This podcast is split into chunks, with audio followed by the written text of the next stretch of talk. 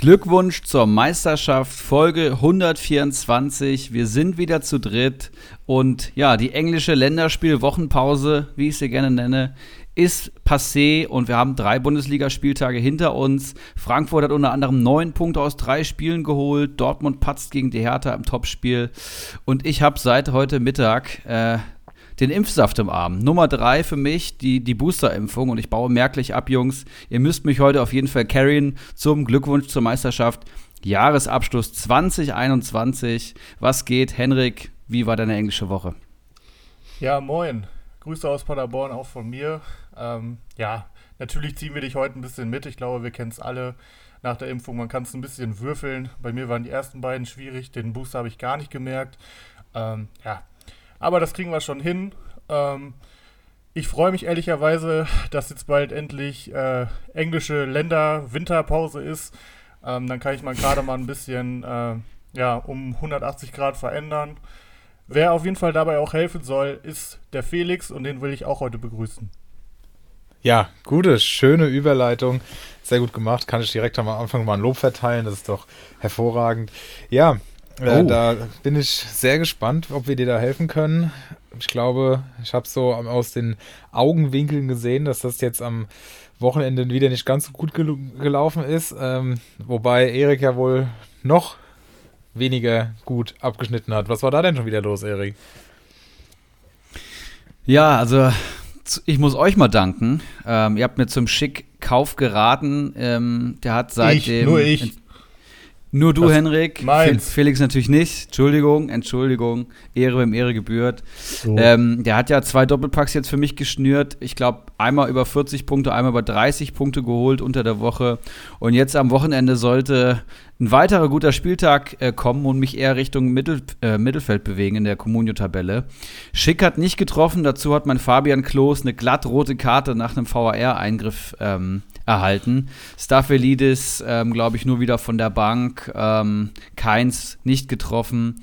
Und Platten hat gar nicht gespielt, dafür Mittelstädt ein Topspiel gemacht. Das heißt, die Formkurve geht nach unten. Ich habe nur sechs Punkte geholt und ich stehe jetzt tatsächlich schon wieder nur noch drei Punkte vor dem direkten Abstiegsplatz und habe auf jeden Fall eine schöne große Mission für die kommenden zwei Wochen jetzt, äh, bis es dann am 18. Spieltag weitergeht. Sehr, sehr beschämend. Aber Mund abputzen und Kader umbauen. Ich glaube, ähm, schick werde ich verkaufen. Plattenhardt wird gehen und dann habe ich tatsächlich fast 30 Millionen zu investieren und da wird sich ja der ein oder andere Spieler finden lassen. Auf jeden Fall. Und ich habe auch gesehen, war eine krasse Tabelle jetzt am Wochenende. Du letzter und vorletzter Bacardi Diakite auch nur im einstelligen Punktebereich, glaube ich. Also sehr, sehr verrückt. Ja, das kommt echt selten vor, muss ich schon sagen. Also sein Weghorst, glaube ich, minus drei, sein Wimmer minus drei, Richards und Carasor nicht gespielt, dazu noch Ortega Moreno kurzfristig ausgefallen und dann spielt ein Capino auf einmal bei Bielefeld im Tor. Ja, und dann holst du als Bacardi Diakite, der eigentlich schon wieder guter Dinge war, da oben wegzumarschieren nur acht Punkte, glaube ich, und er hat tatsächlich die Tabellenführung eingebüßt über die englische Woche und der W führt wieder das Feld an bei uns. Sehr, sehr, sehr, sehr spannende Entwicklung, ja. Tut natürlich für den Teammarktwert auch ein bisschen weh, wenn er jetzt in der Winterpause ganz viele Spieler, die nicht performt haben. Äh, er wird ja wahrscheinlich jetzt nicht acht Leute verkaufen. Ähm, ja, ich bin gespannt, ob ihn das so ein bisschen im Meisterschaftskampf zurückwirft.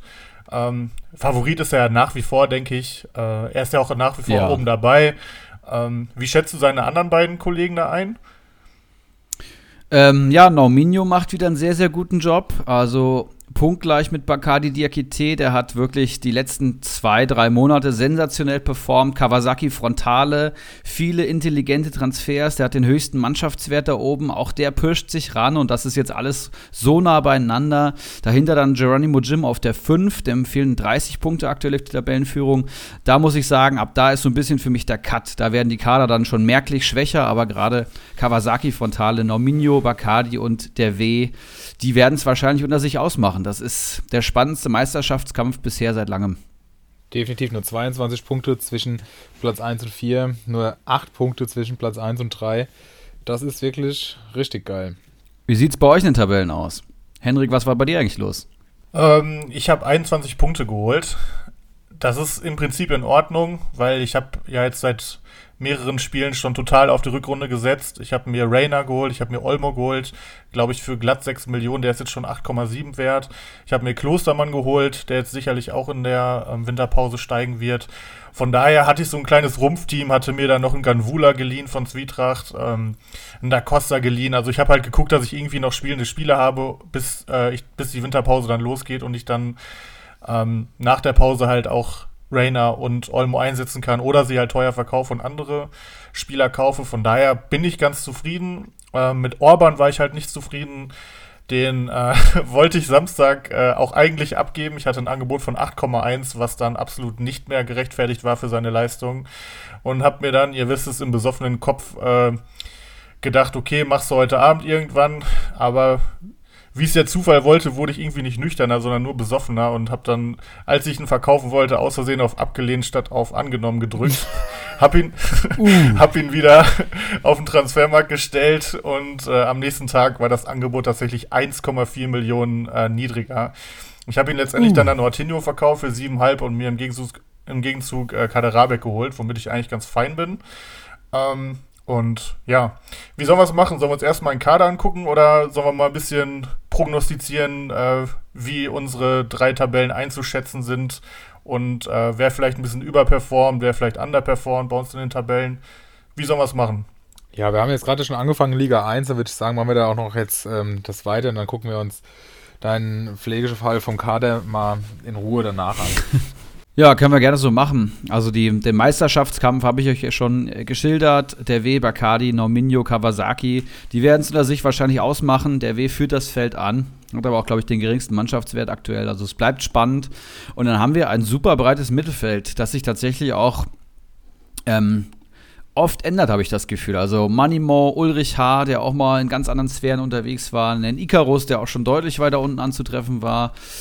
Ähm, es weiter so runter bis zu mir, würde ich sagen. Vielleicht noch bis zu SG Nun, 346 Punkte, zu Manimau 450 Punkte. Also ein Feld von 100 Punkten werden hier von zehn Managern abgedeckt. Das wird noch super spannend in der Rückrunde. Hier ist definitiv noch nichts passiert in alle Richtungen. Und unten hast du schon abgeschlagen. Keggies 11, 307 Punkte. Der hat mir tatsächlich auch schon so ein bisschen durchblicken lassen im WhatsApp-Chat, dass dass der Fokus bei ihm gar nicht mehr so auf Comunio liegt. Der ist auch weggezogen aus dem schönen Hattenbach und hat gar nicht mehr so den Anschluss jetzt mit, äh, mit anderen Managern, ähm, Comunio und vor allem Bundesliga zu zocken, zu schauen. Und da fehlt gerade so ein bisschen die Motivation. Und das gleiche ist bei Olaf Melberg auch so. Dem fehlen jetzt hier mittlerweile schon fast 100 Punkte auf dem Nicht-Abstiegsplatz. Also ich würde sagen, der ist so ein bisschen das Kräuter Fürth der Liga. Kegis 11 muss man schauen, was noch geht. Und dann gibt es noch einen dritten Abstiegsplatz zu besetzen. Der ist noch sehr offen. Und ja, auf Platz 15 steht Ibras Eriksson mit 349 Punkten. Ich hoffe. Wahnsinn. Da werden noch einige gute Transfers von mir eingefädelt werden müssen. Um, ja. Ja, Henrik kann ich ja beraten, der kann das, der macht das ja so gut.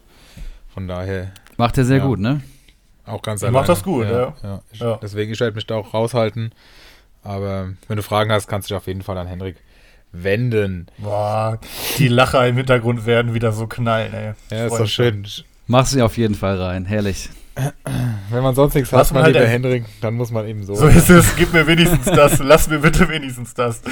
Ähm, was ich kurz noch erwähnen wollte, was natürlich für dich relativ äh, beängstigend ist, SG nun auf Platz 16 holt 37 Punkte. Also derjenige, der jetzt nur noch drei Punkte hinter dir ist.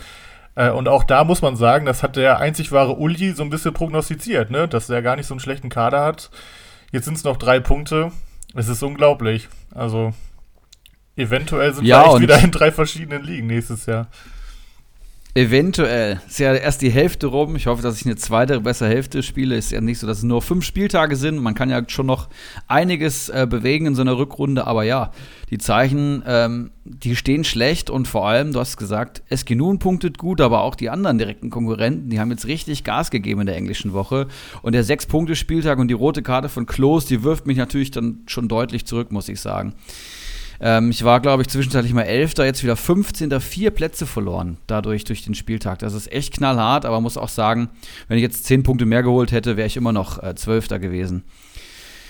Ja. Bei wem würdest also du sagen, verkaufen? So, Ja, schick ja. auf jeden Fall verkaufen, ja, würde ich sagen. Ich Aber eventuell nochmal ja. zocken, weil selbst wenn er ein bisschen fällt, das Angebot kann trotzdem so viel besser sein, als wenn du ihn heute, ich glaube, 200.000 unter Marktwert hattest du gesagt, ne? Genau. Ja, kannst du machen, aber du kannst auch nochmal zocken. Also du machst so viel Gewinn, dass sich meiner Meinung nach äh, das Zocken schon lohnen würde. Ähm, aber klar, du spielst halt auch so eine solchen Saison wie ich. Wahrscheinlich fällt er über Nacht 2 Millionen und du hast ein Angebot 5% unter Marktwert. Ähm, das werde ich heute Abend tatsächlich spontan entscheiden. Ich habe mir den ganzen Tag schon drüber Gedanken gemacht. Und Plattenhardt, den habe ich ja auch im Kader, den habe ich von Geronimo Jim gekauft. Der hat jetzt nicht gekickt. Mittelstädt hat echt ein gutes Spiel gemacht und ich glaube, den werde ich auch abgeben, weil der weiter fallen wird. Ne? Ja, über die Winterpause war sowieso. Also würde ich auch abgeben. Und ich würde, glaube ich, auch Schick heute schon verkaufen. Das wäre mir, wär mir zu heiß auf diesem hohen Niveau, weil Schick da eigentlich auch zu teuer für ist, weil dass der jetzt jede Woche Doppelpacks schnürt, das glaube ich jetzt auf Dauer auch nicht. Naja, sei es drum. Und da muss ich halt wirklich jetzt zwei Wochen lang den Markt sondieren. Ich habe ja schon sowas wie einen Backer am Kader. Ich konnte mir einen Baumgartlinger holen, der steigt gerade wieder schön. Ähm, Keins hat mal wieder fünf Punkte eingefahren. Baum, Baumann eigentlich ganz gut in Form. Also es gibt nach wie vor auch so ein, zwei positive Sachen, aber es wird maßgeblich davon abhängen, äh, in was ich jetzt investiere und ob die Spieler funktionieren. Ja, wir helfen dir dabei. Sehr gut. Wie sieht es denn in Liga 2 aus, Felix? Dominierst du die noch wie vorher oder hat Goldson dich mittlerweile überholt? Ja, dominieren tue ich nicht, konnte aber meinen Vorsprung jetzt in die Pause retten. Ähm, 530 Punkte, 15 vor Goldson und 42 vor El Pollo. Wir drei stehen auf den ersten drei Plätzen und dann folgen Daniel Heino und Wakahara auch noch in Schlagdistanz. Krugbreu, Dickel, Karl, all die haben auch noch Chancen aufzusteigen. Vielleicht ja, Carlitos auch noch, je nachdem, wie ein Kunku noch so weitermacht. Und dann langsam aber sicher fängt dann auch das Mittelfeld an. Im Abstiegskampf hingegen haben wir auch Spannung. Da kämpfen Flutschfinger, Ivan der Schreckliche, Kali Kalmund und abgeschlagen schon die Antiwurzel. Und ja, ich bin gespannt, ob die auf den vier Grillplatz, äh, Grillfestplätzen bleiben oder ob sich da noch was tut. Prinz Watzlaw, der vorher da auch noch mit dabei war, hat jetzt an einem richtig, richtig starken Spieltag da den Sprung rausgeschafft mit 39 Punkten. Und ja, das zeigt ja auch nur wieder, wie eng das alles noch ist. Und generell, ja, bin ich eigentlich ganz zufrieden. Also auf Platz 1 ist man das ja sowieso, aber auch jetzt mit den letzten Wochen habe ich immer so um die 30 Punkte gemacht. Lewandowski und Müller sind eben echt gute Stützen, wobei der Lewandowski mich schon ein bisschen fertig gemacht hat am Freitag. Ich weiß nicht, vier Großchancen oder so hat er, glaube ich, vergeben. Also, das ist schon. Aber hast du die gesehen? Sehr wild. Hast ja, du die gesehen? Teilweise ein Witz. Lächerlich, ja. dass das alles Großchancen. Ja. Einmal ein Kopfball aus Rückenlage, den, dass er den überhaupt noch aufs Tor kriegt, ist eigentlich gut. Und dann wird er dafür noch bestraft. Also. Ja, ich, das Und einmal irgendwie außen liegen mit einem schwachen Fuß, glaube ich, so halb Seitfallzieher-mäßig auch vergebene Großchance. Das war schon wild, finde ich. Das stimmt, ja. Und ansonsten habe ich jetzt auch schon ein bisschen vorgesorgt für die Winterpause. Habe auch Rainer auf Anraten von Henrik mir zugelegt. Habe Modest mir geholt für vor dem Spieltag für knapp 13. Der steht jetzt schon bei 14,2. Masovic muss ich leider, werde ich leider verkaufen, weil er seine fünfte Gelbe bekommen hat. Aber ansonsten, ja, bin ich jetzt erstmal ganz zufrieden. Da Costa schwirrt auch noch darum. Benisch, Knauf, mal gucken, vielleicht wechselt da mal noch eine. Und dann werden wir mal sehen, wie das so weitergeht. Heute ist noch äh, Soboschlei bei uns auf dem Transfermarkt, da werde ich auf jeden Fall drauf bieten. Deswegen hoffe ich, dass die Folge erst morgen früh veröffentlicht wird. ähm, Heute Abend. Ja, gut. Ich habe morgen früh keine Zeit. Dann äh, müssen wir vielleicht nochmal umdisponieren. Ähm, ja, also den, den hätte ich schon Bock, weil ja auch Forsberg ver verletzt ist. Von daher sollte der ja eigentlich jetzt erstmal spielen und der ist halt einfach eine absolute Comunio-Punktemaschine, weil der aus allen Lagen drauf rührt, was ja auch schon in Liga Insider Kommentarspalten sehr, ja, ablehnend äh, diskutiert wurde, dass er und Kunku einfach nur absolut egoistisch seien, aber ja, für das Spiel ist es natürlich gut, für die Rohpunkte wenigstens. Ja, soweit der Stand in Liga 2. Okay, was man auf jeden Fall erwähnen muss, ähm, und da muss ich jetzt einfach mal Props an meine eigene Liga rausgehen. Bei euch sind Platz 1, 2 und 3 einfach die drei Aufsteiger. Also wirklich unglaublich. Ähm, daran sieht man, Liga 3 ist ja auch logisch. Ähm, da sind einfach viele reingekommen, die einfach vernördet sind mit diesem Spiel, wie du, Felix, wie auch ich. Und deswegen ist es super schwierig, sich da durchzusetzen. Deswegen auf jeden Fall ähm, Respekt, dass du da letztes Jahr so durchmarschiert bist und dass du jetzt auch wieder ein 1 bist. Ich sehe einen Mannschaftswert von 100 Millionen. Klar, du wirst auch im Minus sein. 15 oder so wahrscheinlich, 20? 14. 14, ja, ist heftig. Also während ich, äh, ich glaube jetzt zusammengerechnet seit äh, Start, gut, ich bin auch mit einem hohen Mannschaftswert in die Saison gegangen, habe ich glaube ich 2 Millionen Mannschaftswert gut gemacht und du halt irgendwie 40 oder so. Das ist schon auf jeden Fall krass. Aber ähm, ich glaube, da wirst du mir wahrscheinlich auch nicht ähm, widersprechen. Es ist schon in Liga 2 auch nochmal ein bisschen einfacher, ähm, weil sonst wären auch einfach nicht die drei Aufsteiger direkt auf Platz 1, 2 und 3. Und ich glaube, gerade El Pollo hatte auch einen schweren Start. Wenn du an Spieltag 1 mit einer glatten Rot roten Karte startest, dann ähm, ist natürlich schwierig. Von daher auch da Respekt. Und es macht mich ja auch ein bisschen stolz, äh, dass ihr drei da so durchmarschiert. Man kennt sich ja aus äh, harten Liga 3-Zeiten. Ja, und Liga 3 gucken wir uns jetzt auch einmal kurz an. Ähm, ich möchte noch eine Ergänzung dazu machen, was du gesagt hast. Also, es ist nicht ganz so umkämpft wie Liga 3, das stimmt schon, aber man hat zum Beispiel auch viel weniger Möglichkeiten unter, ähm, unter den Managern zu verkaufen. Das heißt, da, da kriegst du halt auch wenig Angebote mal über Marktwert oder so. Ich hatte am Freitag Hen äh, Benny Henrichs und äh, Masovic angeboten und es hat einfach keiner äh, drauf reagiert, obwohl die ja mega günstig ja, sind. unfassbar. Und, äh, Gerade bei Henrichs. Ja, naja. Aber das, das muss man halt auch dazu sagen. Die Möglichkeit fehlt einem dann wiederum auch. Aber man bekommt schon leichter Spieler als in Liga 3, wobei das auch sehr unvor, äh, unberechenbar ist, weil doch immer noch genug Leute dabei sind, die dann gerne mal einen raushauen und wenn dann Spieler unbedingt verpflichtet werden sollen, dann wird er auch entsprechend overpaid. Ähm, man kann da also auch nie unbedingt sicher sein, dass man mit einem äh, relativ günstigen Gebot dann auch erfolgreich ist. Ja. Hast du in der Liga irgendwen, wo du sagst, der ist bisher total am Überperform oder da wird noch mehr kommen? Ich kann das jetzt gar nicht so gut einschätzen, weil ich ja auch neu in der Liga bin und dadurch, dass ich ja auch als Externer dazugekommen bin, auch nicht so den Einblick da hatte in den letzten Jahren. Kalitos hätte ich stärker gesehen, muss ich auch ehrlich mal sagen. Vielleicht kommt da in der Rückrunde noch ein bisschen mehr. Also wenn ich sehe, dass hier ein Dickelkarl auf Platz 7 steht, da muss ich schon sagen, äh, Respekt. Also es gibt, es scheint schon so, so, zu sein, dass es Lernkurven gibt, die nach oben zeigen in Liga 2, aber ich glaube, das reicht dann nicht, um dir Golds oder auch El Pollo dann das Wasser zu reichen. Weißt du, wie ich meine? Ja.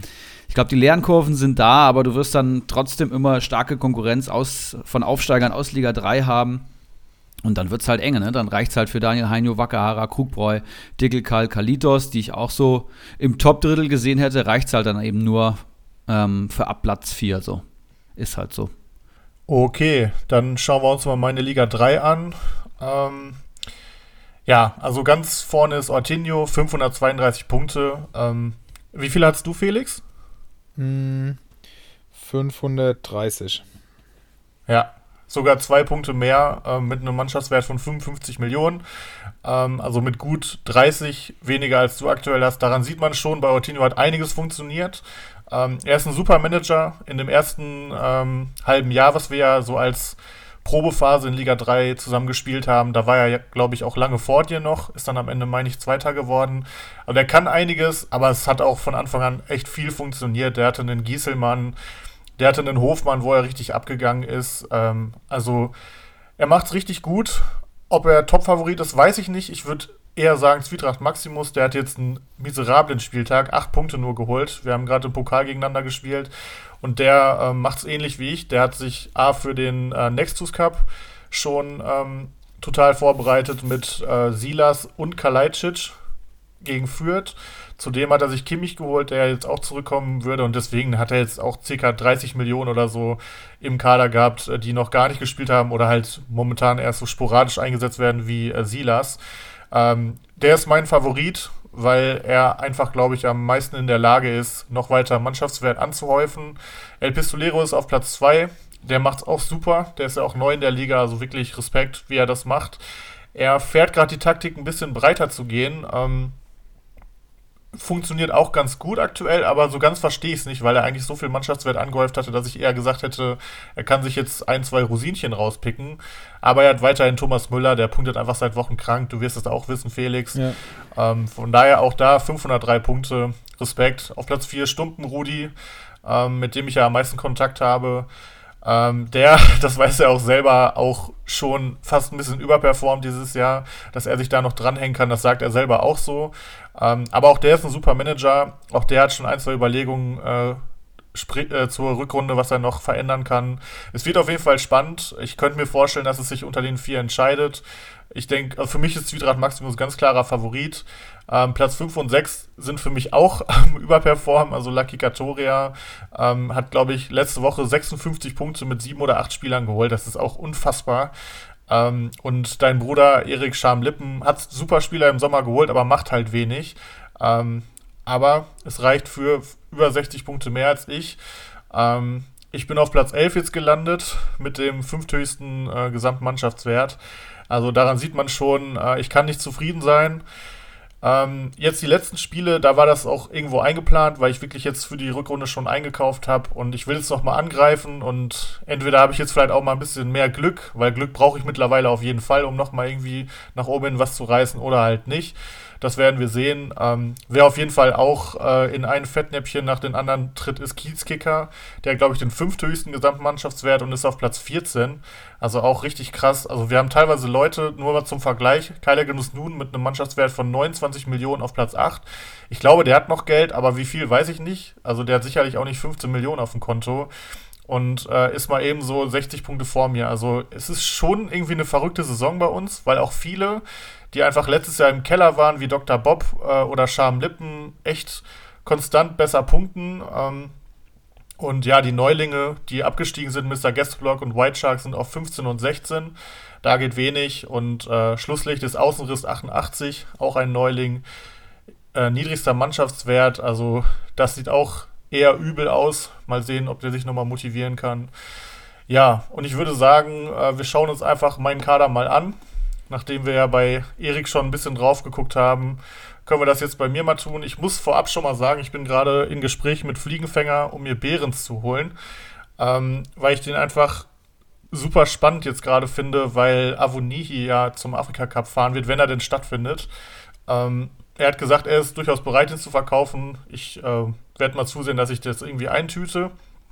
Dann muss ich dazu sagen, dass ich aktuell ca. 6 Millionen auf dem Konto habe. Und ähm, ja, die Namen, also im Tor habe ich gerade drei Leute. Castells habe ich ja wutentbrannt verkauft, nachdem der bei mir auch null funktioniert hat, wie Torhüter halt immer so sind bei mir. Ähm, hatte mir dann für ein Spiel jetzt den Schwebe geholt. Ist es halt die Frage, ob ich darauf spekuliere, dass er sich vielleicht gegen Horn durchsetzt, weil ich hatte mich da nochmal reingelesen. Ähm, Baumgart meinte, dass äh, ist auf jeden Fall, dass er auf jeden Fall eine Chance hat. Er hat jetzt wieder zu Null gespielt. Für 1,2 Millionen kann man das vielleicht mal riskieren. Hat jetzt auch fünf Punkte geholt, also echt soweit gut. Dann habe ich den Perwan, den Ersatztorwart äh, von Wolfsburg halt. Ähm, ja, ich habe mal geschaut, äh, ich habe verkauft, bevor ich geguckt habe, wie viele Torhüter überhaupt noch bei uns sind. Äh, Castells ist eigentlich so ziemlich der einzige Stammtorwart, der überhaupt noch da ist. Von daher, vielleicht hole ich ihn mir auch einfach zurück und hoffe, dass es besser wird und Kofeld vielleicht bald wieder weg ist. Ähm, aber dementsprechend einen richtigen Stammtorhüter habe ich jetzt gerade nicht. Ähm, in der Abwehr sieht das ganz anders aus. Da habe ich äh, Kader jetzt neu dazu bekommen. Klostermann habe ich mir jetzt neu geholt. Kübler habe ich noch. Ähm, den hast du ja, glaube ich, auch, Erik. Da können wir gleich mal drüber sprechen, ob man den vielleicht halten sollte oder nicht. Er ist schon günstig für 48 Punkte, der, die er geholt hat. Dann habe ich Schlotterbeck, äh, dem ich einiges zu verdanken habe die letzten Wochen. 91 Punkte äh, geholt in der Hinrunde. Also völlig krank, wenn man das äh, einfach mal auf eine gesamte Saison hochrechnet. Dann habe ich Duziak im Mittelfeld, Dani Olmo, Hector, der aber in die Abwehr umgestuft wird, deswegen muss auf jeden Fall ein Verteidiger weg. Ähm, Losilla habe ich und vorne drin Rainer und wie gesagt halt auf jeden Fall auch noch Geld. Also 6 Millionen sind gerade auf dem Konto. Ähm, sagen wir 3,8, wenn ich mir den Behrens noch holen würde und dann muss man halt noch dazu rechnen, dass ich einen Verteidiger oder halt Hector noch abgeben würde und dann sprechen wir von sieben bis acht Millionen, die ich halt zusätzlich noch ausgeben kann. Und ich bin gespannt, was ihr da für Ideen habt oder ob ihr auch irgendwen definitiv direkt abgeben würde, zum Beispiel Schwebe oder so. Ich bin da offen für alles und bin gespannt. Felix, ich glaube, deine Meinung ähm, ist aktuell auf jeden Fall fundierter. Also leg gerne los. Wenn du das sagst, dann nehme ich das natürlich gerne an. Also vorweg die Rainer-Idee und überhaupt die Ideen auch mit Olmo, da schon für die Rückrunde zu planen, waren absolut richtig. Da, äh, die kam ja, glaube ich, auch aus der Richtung von, von Zwietracht Maximus, weil ja die Planung für die Rückrunde, glaube ich, mehr Sinn macht, als wenn man jetzt irgendwie versucht, mit auf Teufel komm raus irgendwas noch dann in Gang zu setzen. Ich finde auch den Kaderabek-Transfer gut. Und ja, Hector, du hast es schon gesagt, den kann man sicherlich dann auch abgeben, wenn er in die Abwehr versetzt wird. Auch Schwäbe macht Sinn. Ich glaube auch, dass der im Tor bleibt. Er hat es gut gemacht und bevor er es gut gemacht hat, du hast es gerade schon gesagt, hieß es ja schon, dass das eigentlich ein offenes Duell ist. Und er hat ja irgendwann auch mal Horn für ein Spiel im Pokal oder so ersetzt. Und da war der ja auch schon ging das, ging das ja auch schon in die Richtung, dass der eigentlich richtig gelobt wurde. Ähm, ja, Losilla finde ich mega gut, den habe ich auch. Der punktet echt, echt stark. Und ja, wir sind wieder bei unserem alten, bei unserer alten Thematik. Du, man muss natürlich jetzt auch sehen, ähm, wie hoch Olmo geht, wie sehr das Sinn macht, den sportlich zu behalten oder ob du den dann einfach auscashst. Ähm, ja, was hast du gesagt? Wie viel Geld hast du zur Verfügung dann, wenn du alles äh, verkaufst? Was also wenn ich, wenn ich jetzt zum Beispiel Hector verkaufe für, sagen wir, 6,5, dann hätte ich ähm, 12,5 Millionen noch auf dem Konto ähm, und würde, da kannst du dann vielleicht zweieinhalb oder so nochmal für Behrens abziehen. Das heißt noch 10. Weil den finde den, die würde ich schon zahlen für Behrens, dadurch, dass er jetzt halt drei, vier Spiele wahrscheinlich startet. Ja, finde ich auch eine spannende Idee, ähm, da auf den zu gehen. Aber was ist Behrens wert? Äh, ich glaube 1,9 gerade. Hm. Ja, kriegst du natürlich nicht viel günstiger. Ja, aber ich meine, du hast ja dann echt schon eine super Abwehr, sehr stabil. Kübler wolltest du ja nochmal ähm, separat drüber sprechen, können wir einfach mal drauf schauen. Dreieinhalb Millionen wert. Ja, holt ab und zu mal seine sechs Punkte, aber ansonsten, ja, Freiburg ist halt momentan auch echt stark. Gemessen daran ist er wiederum gar nicht mal so gut mit einem PPS von 3,2. Hm. Also wenn du was Besseres findest, würde ich ihn auf jeden Fall abgeben. Ähm, vielleicht kannst du dann ja doch, vielleicht kannst du ja doch Hector dann behalten.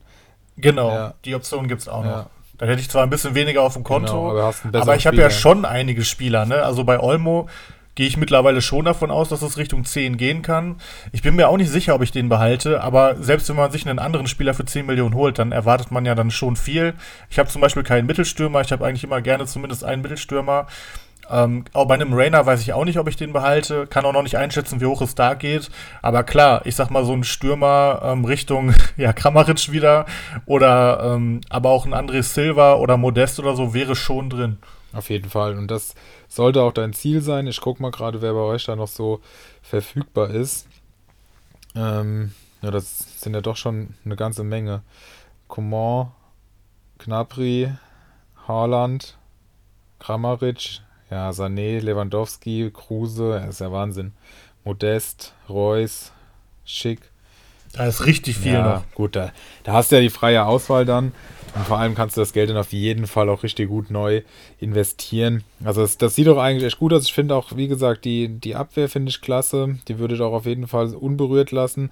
Rainer würde ich abgeben am, am Peak oder werde ich auch abgeben am Peak, weil mir das momentan noch zu heiß ist. Aber vielleicht kann man, vielleicht wird er jetzt zum ersten Spiel auch schon wieder fit und dann ähm, kann man ihn, spielt er, kriegt er vielleicht Einsatzzeit und man kann ihn doch behalten, aber Stand jetzt würde ich sagen, wenn der irgendwie bei 9 Millionen oder so stünde, wäre auf jeden Fall, gibt es auf jeden Fall sicherere Spieler. Und das gleiche gilt dann auch für Olmo.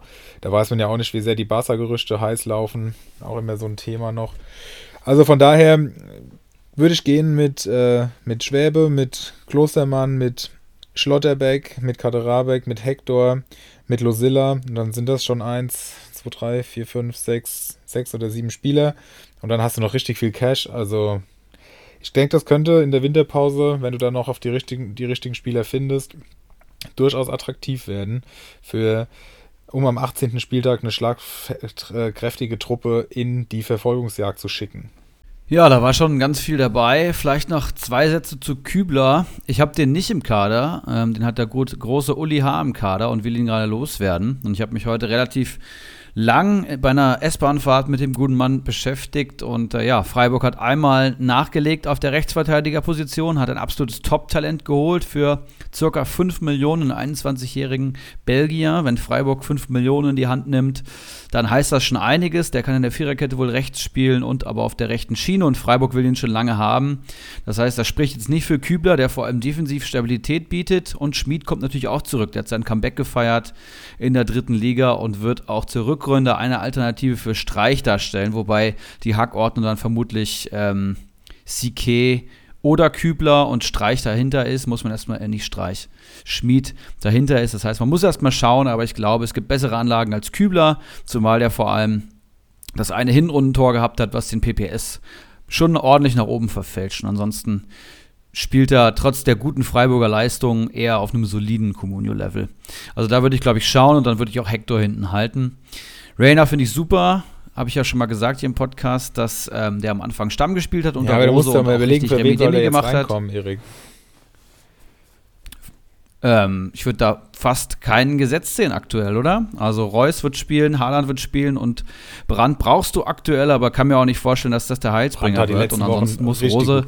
Also der hat eine richtig starke Entwicklung gemacht, die Saison. Also den sehe ich als absolut gesetzt ja. an. Dann wird es äh, trotzdem ein Plätzchen geben für Gigi Rayner, bin ich mir ziemlich sicher. Vielleicht für Malen, also könnte ich mir noch ganz gut vorstellen. Auch der wurde jetzt zwar gelobt, aber wenn ich das Spiel Samstag äh, gegen die Hertha gesehen habe, dann ja, muss man den Offensivplan von Dortmund vielleicht auch mal neu ja. denken und da könnte ein Rainer auf jeden stimmt, Fall helfen. Ja. Also ich glaube, da ist eine Möglichkeit und Olmo würde ich vor allem wegen dem Marktwert mit, mitnehmen, aber ich glaube, mit dem würde ich nicht in die Rückrunde gehen, das wäre mir viel zu heiß. Aber ansonsten sieht doch top aus, hinten die Verteidigung steht stabil, da wirst du einige Punkte holen, Schadarabe kommt zurück, finde ich auch richtig gut. Also da bist du schon deutlich weiter als ich. Liest sich, liest sich gut. Und du gehst auch mehr ins Risiko, musst du jetzt natürlich auch. Ähm, willst nochmal vielleicht nach oben was machen und da bist du, glaube ich, mit Rainer und Olmo, hast du zwei sehr interessante Aktien.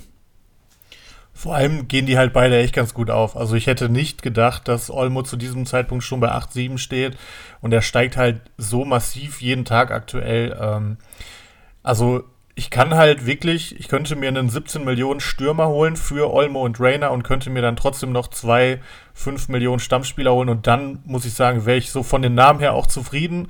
Allerdings war ich von den Namen her dieses Jahr schon oft zufrieden. Man bedenke an die äh, Sommerpause, wo ihr mir den besten Kader von allen attestiert habt. Ähm, da habe ich halt auf die falschen Pferde gesetzt mit äh, Kramaric, mit Orban, mit Salai. Ähm, ja, muss ich jetzt halt einfach schauen. Ähm, aber von, von den Möglichkeiten her bin ich gerade auch ganz guter Dinge. Ich denke, dann werde ich Kübler abgeben und Hector behalten. Ähm, werde ihn vielleicht nochmal in die Gruppe stellen. Ich habe heute ein Angebot leicht über Marktwert, ansonsten geht er halt weg. Hat mir ganz gute Dienste erwiesen, die drei Spiele, die ich ihn jetzt hatte. Und dann ähm, wäre das kein Ding. Ja, okay. Dann äh, vielen Dank auf jeden Fall für eure Einschätzung. Ähm, ich bin gerade auch eigentlich ganz positiv gestimmt. Äh, ich bin gespannt, was passiert, dass sich das wieder schnell ändern wird. Es wird schon, es wird schon bald wieder äh, Anlass dazu geben. Gut. Dann ist die Frage, machen wir den Perlentaucher oder ach so, ist das jetzt vielleicht eher so eine interne Frage? oder Ja, würde ich, würd ja, ich sagen, gut. oder? Na dann. Schaut dir, was gibt's denn? Captain, ich hab da jemand hochgebeamt, der möchte bei uns mitmachen. Soll reinkommen, kriegt sofort der Käse Sahne von mir. Einmal, Captain. Jetzt bin ich aber mal gespannt. Herein, wenn's kein Taxifahrer ist. Servus. Voila. Braucht ihr noch einen Perlentaucher? Alles klar. Dann fange ich mal an. Und zwar äh, habe ich mal so geguckt, Bald ist ja der Afrika Cup, auf welche Spieler man vielleicht setzen könnte, welche vielleicht gerade günstig sind äh, und plötzlich dann Stamm spielen, weil einfach einige Spieler fehlen. Man muss dazu sagen, es ist gerade ähm, davon die Rede, dass eventuell der Afrika Cup abgesagt wird. Also es kann sein, dass das in fünf Tagen alles für die Katz ist, aber ein äh, gewissenhafter und gut vorbereiteter Manager sollte es auf jeden Fall auf dem Schirm haben. Und ich würde sagen, wir fangen einfach mal bei Gladbach an. Da wird äh, Benze Baini beim Afrika Cup sein. Äh, ich habe gesehen, dass Jordan Bayer da jetzt zurückkommt. Ähm, der könnte auf jeden Fall eine Option sein, weil Benze bei ihnen ja auch viel in der Dreierkette gespielt hat. Man kann natürlich auch auf Viererkette umstellen. Dann hätte man mit äh, Luca Netz noch einen, der interessant werden könnte. Auf jeden Fall beides günstige Spieler. Kann man mal probieren. Gladbach aktuell katastrophal, aber für die Preise kann man die sicherlich auf jeden Fall eintüten. Ähm, und ich könnte mir vorstellen, dass er eventuell bald auch ein neuer Trainer ist. Man munkelt ja schon einiges. Äh, man darf gespannt sein. Bei äh, Leverkusen sind äh, gleich zwei Innenverteidiger weg. Einmal Kusunu und Tapsoba. Ähm, zudem hat Hinkapie sich jetzt, oder Hinkepi, wer ist, er ist ja schon hier Namenslegende, ähm, der hat sich jetzt auch noch verletzt. Das heißt, äh, Retzos könnte vielleicht sogar eine Chance haben. Der ist heute bei uns auf dem Transfermarkt.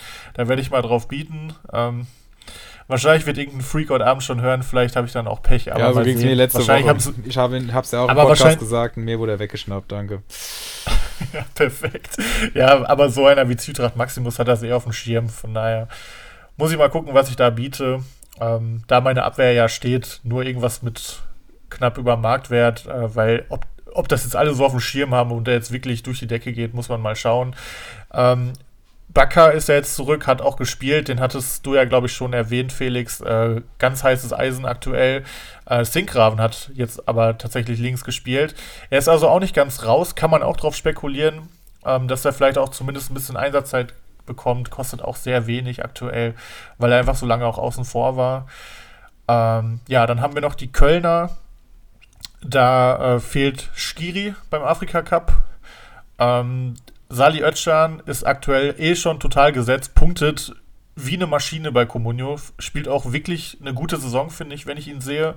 Ähm, von daher, aktuell hat sich die Sechster von alleine aufgestellt, weil der Ljubicic halt gefehlt hat.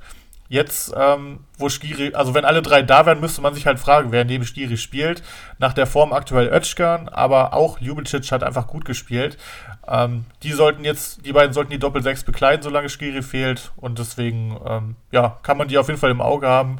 Gerade Özcan kann man auf jeden Fall im Auge haben, wenn man einfach bedenkt, wie er aktuell punktet.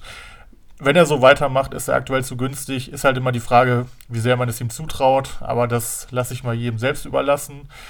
Ähm, ja, dann wird noch Omar Mamouche fehlen von Stuttgart. Ähm, da geht man jetzt natürlich davon aus, äh, dass Kalajdzic zurückkommt. Steigt gerade auch total, steht glaube ich schon bei 9 Millionen, was Wahnsinn ist, dafür, dass er jetzt noch gar nicht gespielt hat. Also da vertrauen ihm die Leute, die ihn letztes Jahr gesehen haben, auf jeden Fall. Ähm, es gibt natürlich aber noch die Restoption, dass das vielleicht nicht klappt, weil ich hätte ehrlich gesagt geglaubt, dass er zumindest mal Kurzeinsätze kriegt, aber da ist es ganz still noch drum.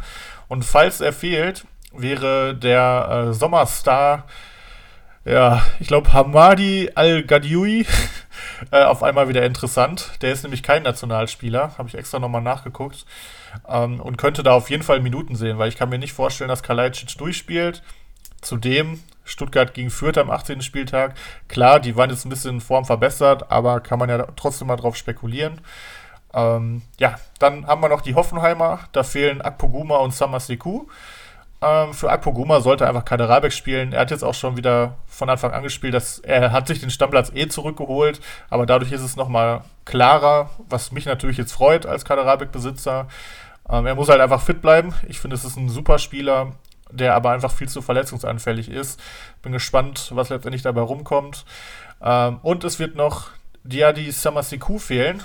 Äh, Im breit aufgestellten zentralen Mittelfeld bei Hoffenheim, da gibt es jetzt natürlich keinen Namen, wo man jetzt sagen muss, okay, dadurch ist der jetzt safe. Wir wissen es alle, ähm, es ist ein bisschen gewürfelt. Ich glaube, Geiger hat ein bisschen die Nase vorn, wenn fit, aber auch Rudi und Stiller sollten auch ein bisschen davon profitieren. Und ich glaube, man kann alle drei haben, aber darf halt auch bei keinem traurig sein, äh, wenn er dann nicht spielt, weil einfach alle auf relativ gleichem Niveau sind, wobei ich Geiger jetzt schon deutlich besser als Rudi finde, aber der bringt scheinbar irgendwelche Komponenten mit, dass der trotzdem immer eine Rolle spielt. Ähm, ja, dann haben wir noch die Leipziger.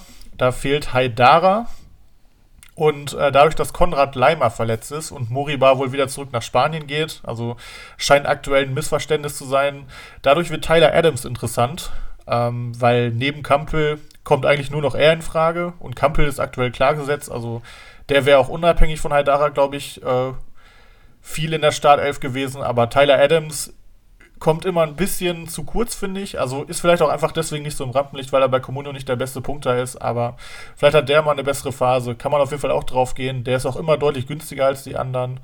Ähm, ja, bei Leimer weiß ich gerade gar nicht, wie lange er verletzt ist, aber ich glaube ähm, auch Wochen. Also ich glaube nicht, dass er am 18. Spieltag spielt.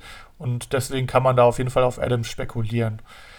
Und zu guter Letzt haben wir noch die Hertana, wo äh, Belfodil, der gerade gut in Form gekommen ist, auch auf Torejagd gehen wird beim Afrika Cup. Ich glaube für Algerien.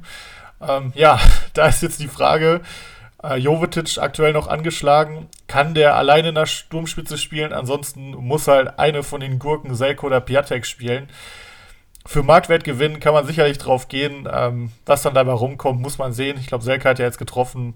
Ab und zu trifft Piatek auch mal, aber ja, also ich glaube, alle wissen, äh, die kauft man sich jetzt nicht, weil die jetzt einen Doppelpack nach dem anderen schnüren, sondern einfach wegen Marktwertgewinn. Ja, ich würde sagen, es sind auf jeden Fall einige Namen, die man ähm, einfach mal über, die man sich überlegen kann. Trennt euch von den Leuten, die beim Afrika Cup spielen, weil ihr seht es bei Olmo, diese äh, Turniere, die außerhalb von den, also außerhalb von den großen Turnieren sind, äh, die sorgen dafür, dass die Spieler auch danach wahrscheinlich noch mal eine Woche Urlaub haben, vielleicht auch nicht fit sind. Äh, von daher wäre ich da ganz vorsichtig.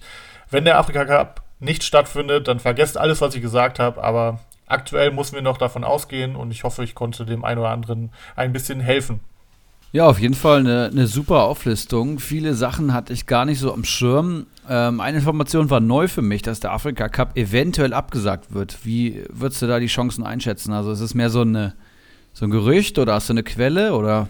Ja, es steht überall, ne? Dadurch, dass halt die Pandemie weiterhin so reinschallert, ist es halt natürlich naja. immer ein Thema. Ich kann es halt null einschätzen. Irgendwas 50-50. Ja, okay. Also ich habe schon das Gefühl, dass die immer versuchen, wenn es irgendwie möglich ist, solche Dinger durchzubringen. Aber es wurden auch schon Sachen verschoben, von daher ganz schwer einzuschätzen, finde ich. Vielleicht wäre es sinnvoller, wenn es abgesagt wird. Ähm, muss man sehen. Mich hatte da äh, El Pollo drauf aufmerksam gemacht. Liebe Grüße an dieser Stelle. Ich hatte das auch überhaupt nicht gewusst. Und wenn der das weiß, dann halte ich das schon für eine sehr, sehr, sehr seriöse Einschätzung. Okay, dann mache ich mal gerne weiter mit dem wunderbaren Rückrundenprogramm, denn wir haben genau Halbzeit. Das heißt, es geht am 18. Spieltag, 18. Bundesligaspieltag weiter. Das ist tatsächlich übernächste Woche Freitag. Freitagabend dann wieder Bayern gegen Gladbach, wenn ich das richtig am Schirm habe. Und wir können natürlich uns die nächsten fünf Gegner schon mal anschauen. Ähm, Durchschnittsstärke der nächsten fünf Gegner. Da sind am in der Statistik performen am besten Fürth, Frankfurt und Leverkusen. Zu Kräuter Fürth muss ich, glaube ich, nichts sagen. Mit Abstand die schwächste Mannschaft nach wie vor in der Bundesliga. Das heißt, die muss man mal ein bisschen ausklammern. Dann kommt die Eintracht aus Frankfurt. Für die spricht vor allem der jetzige Tabellenplatz und ja, neun Punkte gegen drei Gegner auf mindestens Augenhöhe. Und die Eintracht wirkt gefestigt wie nie. Alles, was Glasner sich vorgenommen hat, funktioniert auf einmal. Die sind wirklich super in Form und spielen ja jetzt gegen Dortmund, Augsburg, Bielefeld, Stuttgart und Wolfsburg. Und ja, Dortmund ist natürlich ein dicker Brocken, aber auch da hat man gesehen, wie angreifbar die sind, wenn die Viererkette da mal nicht steht in der, oder die Mannschaft allgemein nicht in der Bestbesetzung auflaufen kann. Und dann kommen Augsburg, Bielefeld, Stuttgart und Wolfsburg. Die sind gerade in der Formtabelle alle relativ weit unten anzusiedeln. Klar, Bielefeld gerade hoch. Grüße gehen daraus auch an Frank Kramer, der anscheinend diesen Podcast hört und besonders motiviert war, nachdem wir letzte Woche auf seinen Rausschmiss spekuliert haben. Gewinnen sie jetzt sogar in Unterzahl in Leipzig. Äh, willkommen in der Bundesliga, sage ich da nur. Und ich kann mir vorstellen, dass die Eintracht diese Form konserviert. Und es ist oftmals so, dass die Mannschaften, die vor der Winterpause gut spielen, auch weiterhin gut spielen, dass die, die scheiße spielen, weiter scheiße spielen. Das ist tatsächlich so. Und Leverkusen ist auch ein ganz interessanter Fall, weil die gerade absolut im Formtief sind. Da fehlt Diaby vorne und hinten. Da merkt man halt, dass, die, dass der zweite Anzug noch nicht so passt. Und äh, ja, die haben in der Hinrunde auch richtig stark gespielt. Da muss man halt schauen, wann wer zurückkommt, was ist mit den Afrika-Cup-Gängern, welchen Impact hat ein Bakker dann wieder, äh, wenn die andere Seite auch offensiv äh, Drang hat und nicht nur alles über Frimpong kommt, was jeder Gegner weiß. Ja, und hier heißen die Gegner Union Berlin, Gladbach, Augsburg, dann kommen Dortmund und Stuttgart. Das heißt, Union Berlin und Dortmund fallen hier nach oben raus und Gladbach, Augsburg und Stuttgart sind auf jeden Fall sehr machbare Gegner für Leverkusen. Und äh, ja, Leverkusen und Frankfurt auf jeden Fall ein Spekulationsobjekt. Und am schlechtesten in der Statistik performen der erste FC Köln, die aber auch gerade letzte, also jetzt eine Hinrunde gezeigt haben, dass sie vor allem auch gegen starke Gegner gut performen können. Sie spielen unter anderem gegen den FC Bayern München oder auch Freiburg oder Leipzig. Das heißt, das sind wirklich schon große Brocken, die da kommen. Konterstärke von Köln aber auch ein Ding. Ähm, dann Augsburg. Die haben auch ein äh, knackiges Programm, sage ich mal, mit Hoffenheim, Frankfurt und Leverkusen, Union, Berlin und Gladbach. Also das sind alles fünf Mannschaften, die Augsburg nominell klar überlegen sind. Da muss man sich wirklich überlegen, wen man mitnimmt. Aber auch hier kannst du wieder argumentieren, kannst sagen, Augsburg, klare Kontermannschaft seit gefühlt zehn Jahren. Ähm, wird André Hahn da lang geschickt werden hinter die gegnerischen Ketten und vielleicht schießt er das Tor. Kann dann auch gut gehen unter Weinziel. Und Dortmund hat auch kein leichtes Programm, das kann man wirklich so sagen. Bei denen geht es los mit Frankfurt, Freiburg, Hoffenheim. Finde ich drei richtig große Brocken und dann kommt Leverkusen und Union Berlin. Also auch das wirklich fünf Gegner, die du erstmal besiegen musst beim BVB. Ja, das dachte man ja schon zuhauf eigentlich die letzte Zeit. Aber gut, falsches Thema. Dann würde ich einfach nochmal weitermachen. Und wir hatten in der Facebook-Gruppe, wurde es ja schon mal angesprochen, dass, ja, oder immer mal wieder angesprochen, dass der Sofascore als Bewertungsgrundlage doch so seine Tücken mit sich bringt und daraus resultierte dann eine Debatte rund um den Vergleich Kickbase gegen Comunio und da habe ich mir mal so ein bisschen das genommen und habe äh, ja die beiden Spiele mal einander gegenübergestellt und ja die Gretchenfrage quasi beantwortet, was ist das bessere Spiel. Wobei, was heißt, ich, ich bin da auch vorher schon der Meinung gewesen, welches Spiel besser ist. Aber man so ein bisschen die, die vor- und Nachteile einander gegenübergestellt. Also ganz allgemein, vielleicht gibt es ja auch einige Hörende, die gar nicht Kickbase spielen. Von daher mal ein kurzer Überblick. Also die beiden Spiele haben auf jeden Fall gemeinsam, dass sie ihre Grundlagen, also ihre Bewertungsgrundlage von Opta beziehen, also auf statistischen Werten aufbauen und dass äh, ja die ganze Saison über Spiele auf den Transfermarkt kommen, die dann gekauft werden können. Also es ist nicht so wie beim Kicker Manager, dass man beispielsweise vor der Saison sein Team aufstellt und das dann gesetzt ist, sondern ja, das ist analog quasi zu Communio. Dann haben wir auch die Möglichkeit, unter Mitspielern Spieler zu verkaufen. All das ist relativ ähnlich. Unterschiedlich ist, dass bei Kommune ja die Spieler immer morgens transferiert werden. Bei äh, Kickbase ist das quasi rund um die Uhr. Da steht dann immer, in wie vielen Stunden die Spieler ablaufen und man sieht dann entsprechend direkt, wer den Spieler bekommen hat. Man hat ein deutlich progressiveres Prämiensystem, also die Spieltagsgewinner bekommen viel mehr, ähm, die, man bekommt Prämien für gewisse Punktzahlen, für Torschützen, für den MVP der, des, des Wochenendes, wenn man den in seinen Reihen hat.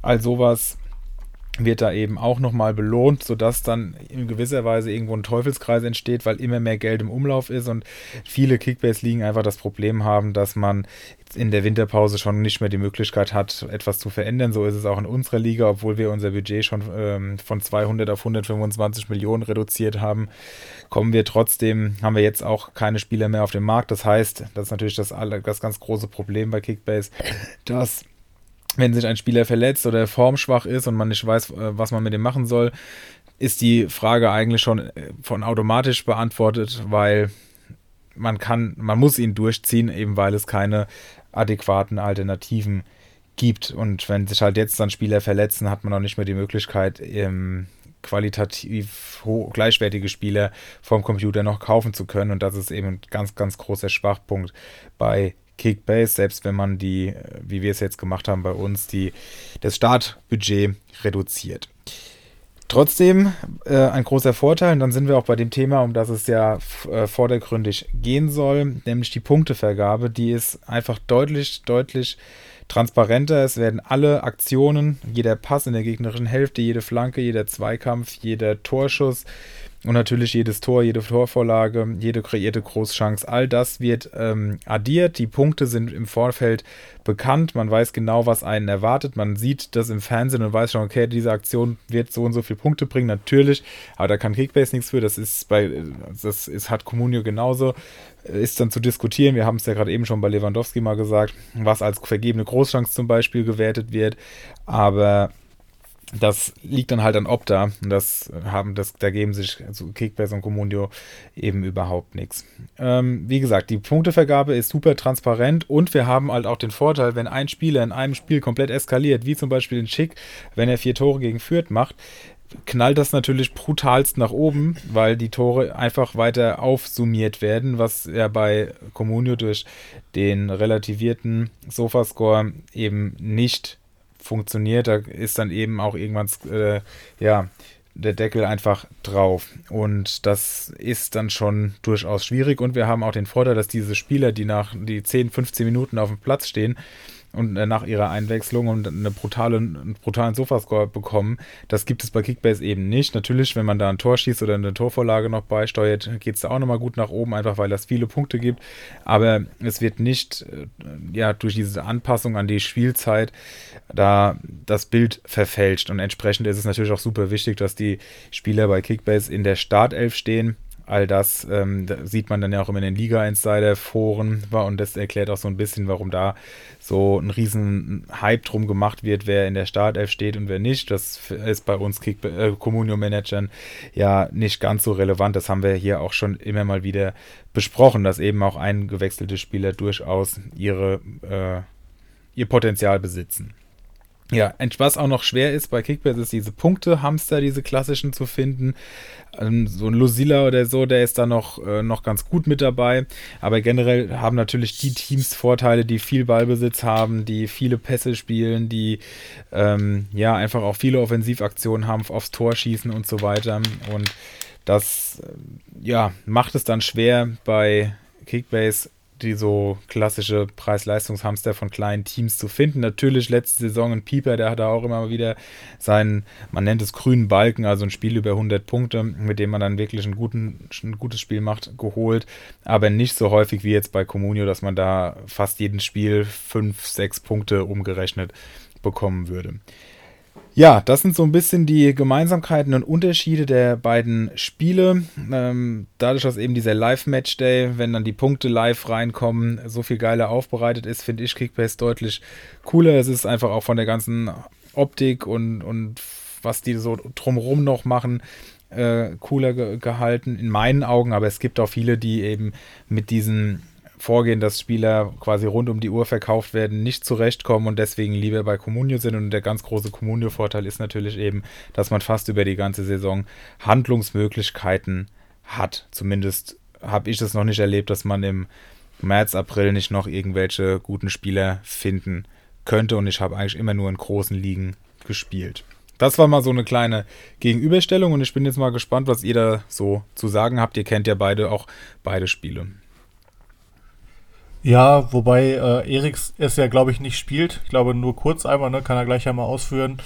Ich spiele seit äh, Sommer ja auch ähm, in einer auch ziemlich kompetitiven Liga. Also unser Primus, äh, der wird wahrscheinlich auch in unseren Communio-Ligen gut Alarm machen. Der hat richtig Ahnung, der hat richtig Bock und äh, der ist auch einfach nicht mehr einzuholen. Der hat Haaland, äh, Gnabry, dann äh, hat er Orban hinten drin hat äh, Guerrero, Davis, also er hat einfach, jede Position ist einfach top besetzt. Ich muss es nicht alle Normen vorlesen, ich kriege auch gerade irgendwie gar nicht alle auf die Reihe. Ähm, also wirklich, das Team wäre bei Comunio wahrscheinlich 160 Millionen wert oder so. Ähm, absolut krank, hat er sich alles erarbeitet. Ähm, wir merken auch langsam, weil wir haben ein paar Leute dabei, die das erste Mal Kickbase spielen, dass es wirklich ähm, schwierig ist, jetzt noch was zu machen. Also ähm, bei uns sind, glaube ich, nur noch zwei Spieler überhaupt da, die interessant sind. Einer davon ist Hofmann, der ja auch noch ausfällt. Und ich glaube Akanji, der auch noch ausfällt. Also wirklich äh, alles leergefegt. Und ähm, ich finde es krass, dass ihr schon alles strenger gemacht habt bei euch und dass es trotzdem so ist. Und das ist, glaube ich, wirklich der große Kritikpunkt an Kickbase, dass es zu einfach ist, sich einfach massig Kohle anzuhäufen und sich dann die ganzen Bayern-Dortmund-Spieler zu holen. Ähm, aber ansonsten bin ich da voll bei dir. Ich denke, nach einem halben Jahr kann ich das auch ganz gut einschätzen und bin auch der Meinung, dass Kickbase definitiv das geilere Spiel ist. Ähm, man merkt an Kickbase, wie faul Comunio an der einen oder anderen Stelle ja. ist. Zudem äh, habe ich immer wieder Probleme mit dieser Sofascore-Bewertung. Das geht gar nicht jetzt irgendwie in die Richtung, dass es irgendwie immer nur meine Spieler trifft oder so, sondern manchmal gucke ich mir einen Spieler an, wo ich überhaupt keinen Spieler von habe, checke den Sofascore, sehe, dass zwei Leute eine 6,9 haben, gucke mir die Statistiken an und das macht meiner Meinung nach keinen Sinn. Zudem verstehe ich sowas nicht. Ähm, ob da ähm, ist für, für, beiden, für beide Spiele der äh, die bieten für beide den Service und äh, trotzdem ist, gibt es einfach Riesenunterschiede bei einem Arnold zum Beispiel, den ich mir ganz teuer bei Kickbase geholt hatte.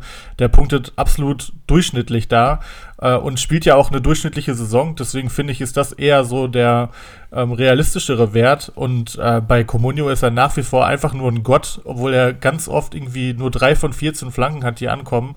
Äh, scheinbar geht da Quantität über Qualität. Äh, und ja, ich habe mit Sofascore einfach deutlich mehr Probleme, dass sowas wie die vergebene Großchance einfach viel mehr reinhaut. Bei äh, Kickbase wird dann nochmal äh, unterschieden, ob er den Ball wenigstens aufs Tor gebracht hat und solche Geschichten und bei Comunio einfach nur minus 0,4 und Abfahrt. Ähm, auch solche Sachen, ähm, wie die Torhüter, wie die bewertet werden und was alles eine Großchance ist und so, keine Ahnung. Bin ich einfach ähm, nervt bei Comunio deutlich mehr und dadurch, dass es halt transparenter ist bei Kickbase, mal ab davon, dass es vom Design her einfach hundertmal schöner aussieht, ähm, macht für mich auch Kickbase zum deutlich attraktiveren Spiel. Ähm, wobei ich schon hoffe, dass sie sich irgendwas einfallen lassen, damit es nicht auf Jahre immer so sein wird, dass man sich einfach die Bayern-Spieler holen muss, äh, um Erfolg zu haben. Weil das ist dann schon ein Punkt, den ich bei Comunio einfach geil finde, dass du auch äh, mit einer Mannschaft, mit einfach guten Spielern von schwächeren Vereinen durchmarschieren kannst. Ja, also ich habe tatsächlich noch nie Kickbase richtig gespielt. Also ich habe mal zwei Probemonate, glaube ich, damals mit äh, Laser Metin gemacht, weil der natürlich ähm, Kickbase gespielt hat. Ich hatte Comunio gespielt und dann haben wir uns mal so ein bisschen ausgetauscht. Ähm, ich finde natürlich, dass Kickbase das geilere Unternehmen ist, das geilere Produkt erstellt, aber ich finde das Spielprinzip von Comunio nach wie vor unerreicht, weil du Leute in unseren Ligen mitnehmen kannst, die einmal am Tag ihre fünf Minuten in der App haben wollen und ähm, sind damit erfolgreich. Und es gibt eben Manager, die wollen halt, die sind rund um die Uhr online, aber die haben dadurch nicht mehr Vorteile. Versteht ihr, was ich meine? Also ich finde es bei Kickbase zum Beispiel schon schwierig, dass du Geld bekommst, wenn du dich in die App einloggst. Das sind so kleine Vorteile, die es sehr einfach machen. Ich glaube, damit holst du die breitere Masse ab, auch vom Produktdesign her so. Verstehe ich alles. Aber gerade das Spielprinzip bei Comunio, dass du eben nur der, die Marktwerte anhand der Erwartungshaltung, des der Verhalten der teilnehmenden Managers, Manager bestimmst, finde ich viel attraktiver, weil die Markt Marktwerte auch viel dynamischer sind. Also ein Gerücht kann reichen auf Liga Insider mit Marktwert explodiert oder rapide abfällt. Wenn ein Spieler auf der Bank saß einen Spieltag, geht der ratzfatz runter. Und äh, ja, du simulierst halt mehr so diesen Aktienmarkt. Das, das liegt mir schon ähm, mehr, aber ich könnte mich auch wahrscheinlich für Kickbase begeistern. Zumal dieses Live-Matchday-Feature echt absolut genial ist. Das ist wirklich ist richtig geil, ja. Comunio hängt hier wirklich zehn Jahre dem Standard hinterher und was wird halt auch immer sagen, bemängelt in allen Kommentarspalten. Ja.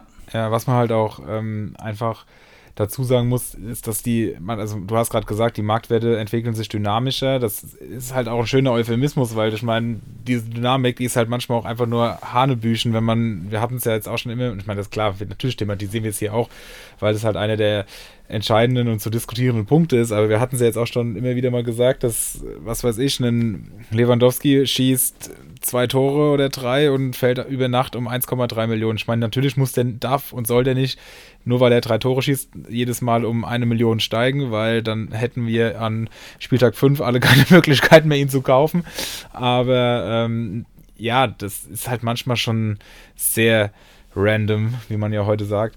Also das macht für mich manchmal halt keinen Sinn. Und natürlich bei Kickbase, die brauchen manchmal ein, zwei Tage länger die Marktwerte, um entsprechend dann an das aktuelle Geschehen sich anzupassen. Und da sind auch immer wieder Leute dabei, die dann durchsprechen mit dem Marktwert und dann kauft ihn halt jeder, weil er gerade steigt, obwohl er überhaupt sportlich kein, keinerlei Anlass dazu geliefert hat. Aber das ist halt, wie du es auch gerade gesagt hast, einfach irgendwo so eine, ein Aktienspiel. Aber bei Comunio, das ist manchmal, manchmal macht es halt einfach keinen Sinn und man kann sich auch absolut nicht darauf verlassen, finde ich, dass ein Spieler, der mal gut war, dann auch dauerhaft steigt. Also das, dann, dann steigt er, dann, dann ist mal wieder ein Knick dabei. Also es ist irgendwie, finde ich, merkwürdig. Ja, und manchmal macht es einfach keinen Sinn. Beim Spieler kommt die Nachricht, er verletzt sich schwer oder kriegt Corona und steigt nochmal um 800.000. Das macht einfach keinen Sinn und das ist einfach dann ärgerlich. Zudem ist Comunio auch mehr auf Glück basiert. Bei Kickbase ist es ja so, dass ähm, das Angebot und du kannst dir, wenn du Bock hast, 20 Angebote am Tag vom PC holen, ähm, nur um ähm, 1,01 über- oder unter Marktwert sein kann und bei Comunio ja 1,05 oder 1, minus 1,05.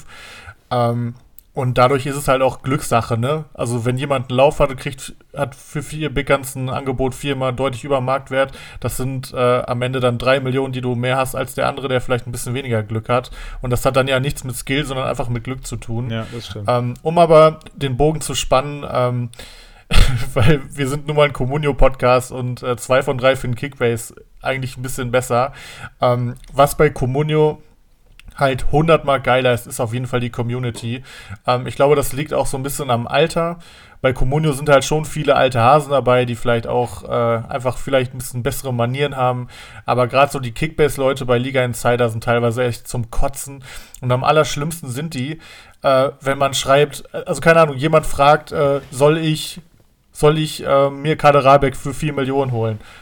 Und dann schreibt einer, hä, der kostet doch 6,8. Und dann schreibt dann, ja, ich spiele Comunio. Dann wirst du direkt beleidigt von irgendwelchen Leuten, hä, wer spielt Comunio? Und ja, wenn du Comunio spielst, kann ich dir auch nicht helfen und solche Sachen.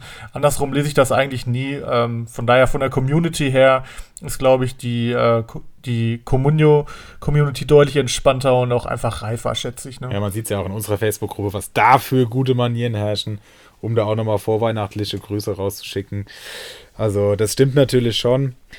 Aber man bräuchte halt so ein, so ein Mittelding. Also ich hätte gern die, die, die Optik und die, die Live-Aufbereitung der Punkte von Kickbase und hätte auch, aber hätte gerne die, die Marktwertverhältnisse von Comunio, weil das ist halt wirklich, du, du hängst da so viel Zeit und Arbeit, also was heißt Arbeit?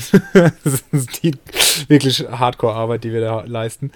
Aber ihr wisst, was ich meine, rein, um dann halt jetzt in der kompletten Rückrunde davor zu stehen, dass du einfach nur hoffen kannst, dass deine Spieler weniger sich verletzen oder Corona bekommen oder sonst irgendwas als die von deinen Konkurrenten. Also das ist irgendwie, ist schwierig und das, diese Situation haben halt alle da.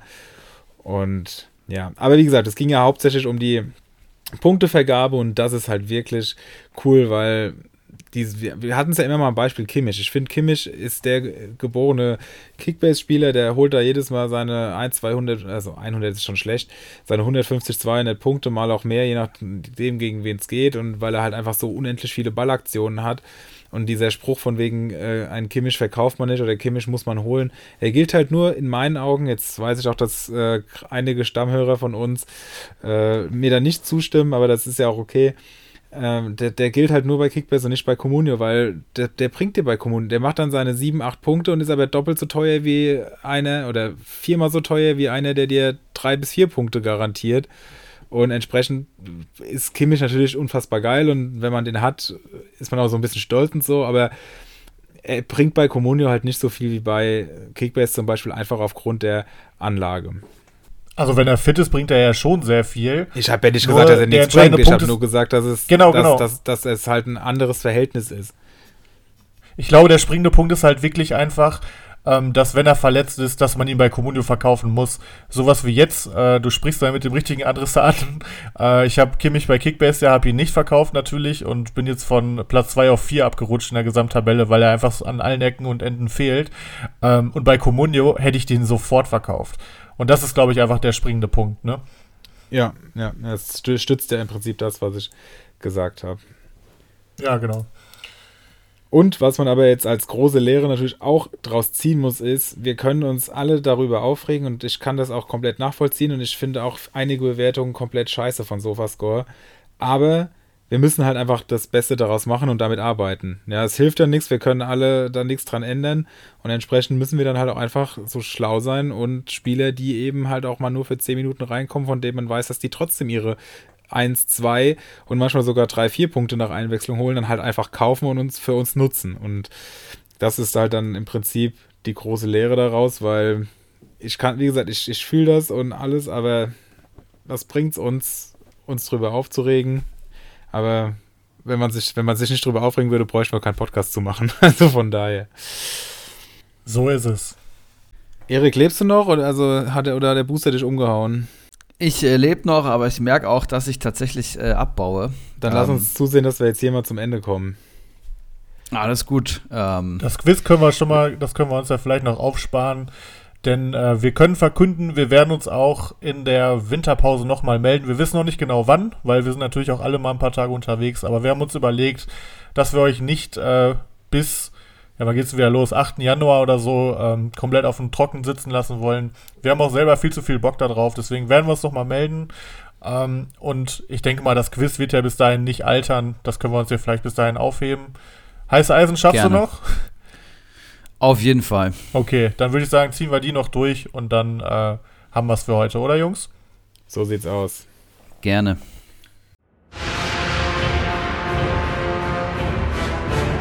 Die heißen Eisen.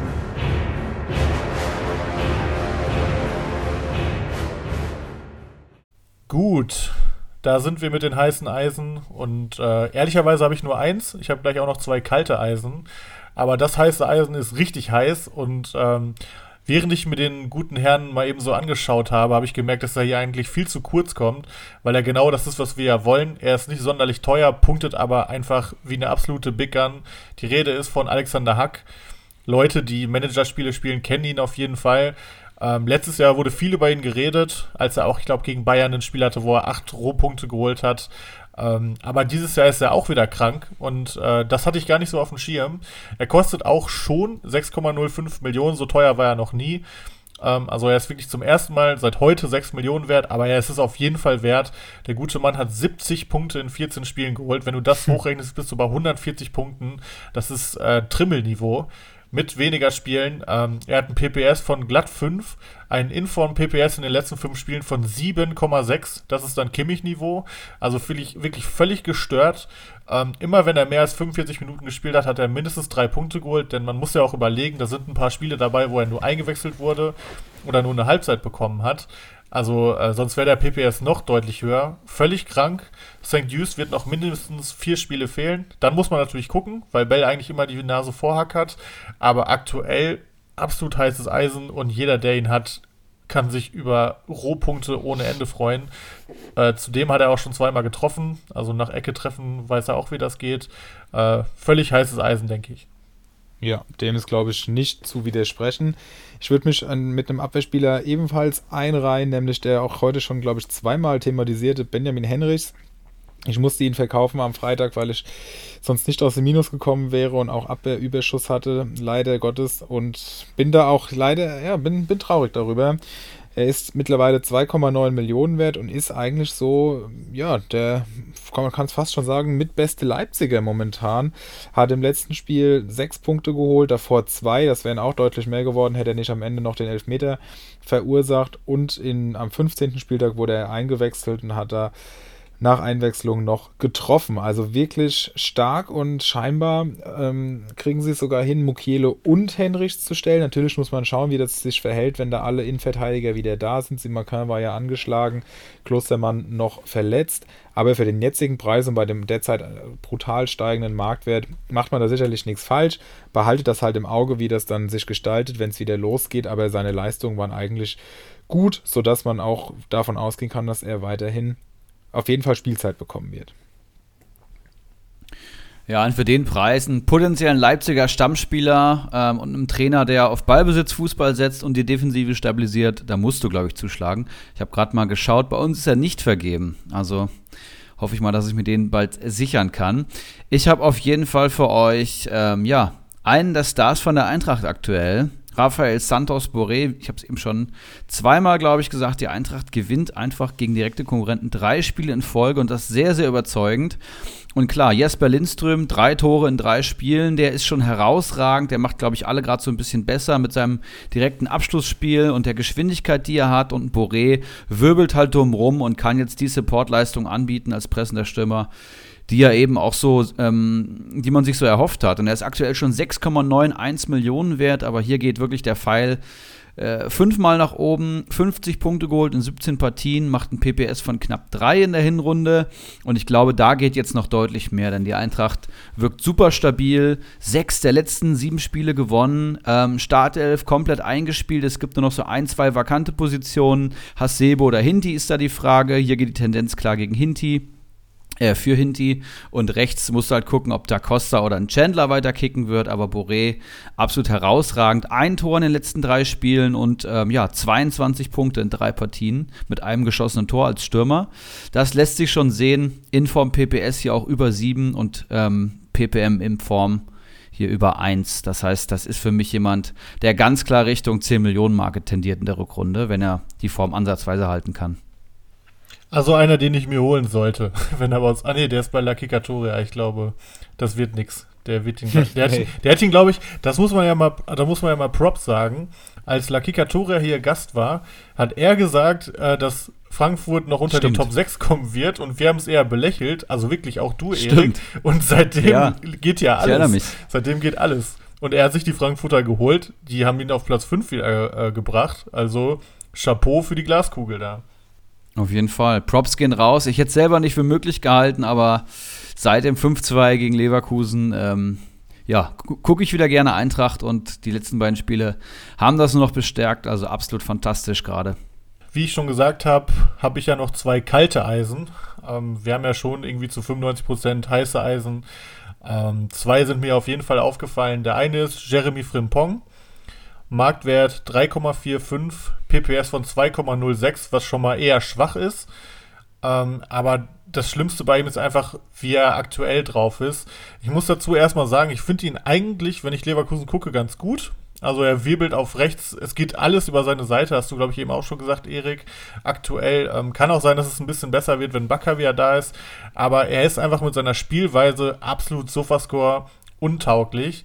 Ähm, weil er vielleicht auch einfach nicht für die Viererkette geboren wurde. Also ich könnte ihn mir auch als Außenstürmer vorstellen, als Wingback sowieso. Ähm, aber er punktet einfach absolut absolut katastrophal. Er hat in den letzten zehn Spielen einen PPS von 0,6 äh, und Leverkusen ist auch keine Schießbude, sondern ist Vierter und er spielt immer und da sind solche Werte einfach katastrophal.